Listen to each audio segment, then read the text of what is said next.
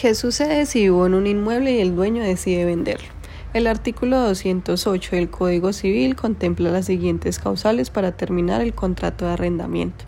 Primero, por la destrucción total de la cosa arrendada. Segundo, por la expiración del tiempo estipulado para la duración del arriendo.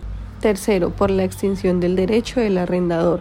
Cuarto, por la sentencia del juez o del perfecto en los casos que la ley ha previsto por lo que podemos observar la venta del inmueble no está dentro de las causales que estipula la ley para dar por terminado el contrato de arrendamiento. Pero sí es importante aclarar que el propietario puede pactar dicha condición en el contrato de arrendamiento. De igual forma, el contrato de arrendamiento puede ser terminado de forma unilateral, pero esto debe hacerse con previo aviso, el cual tiene un tiempo estipulado en la ley de tres meses.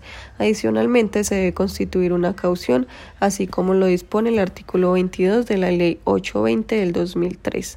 Cuando se trate de las causales previstas en los literales A, B y C, el arrendador acompañará al aviso el escrito de la constancia de haber constituido una caución en dinero bancaria u otorgada por compañías de seguros legalmente reconocida, constituida a favor del arrendatario por un valor equivalente a seis meses del precio del arrendamiento vigente, para garantizar el cumplimiento de la causal invocada dentro de los seis meses siguientes a la fecha de la restitución. De igual forma, hay que dejar claro que en caso de que el propietario haga claridad de la situación en el contrato de arrendamiento, puede evitar llegar a la situación antes mencionada.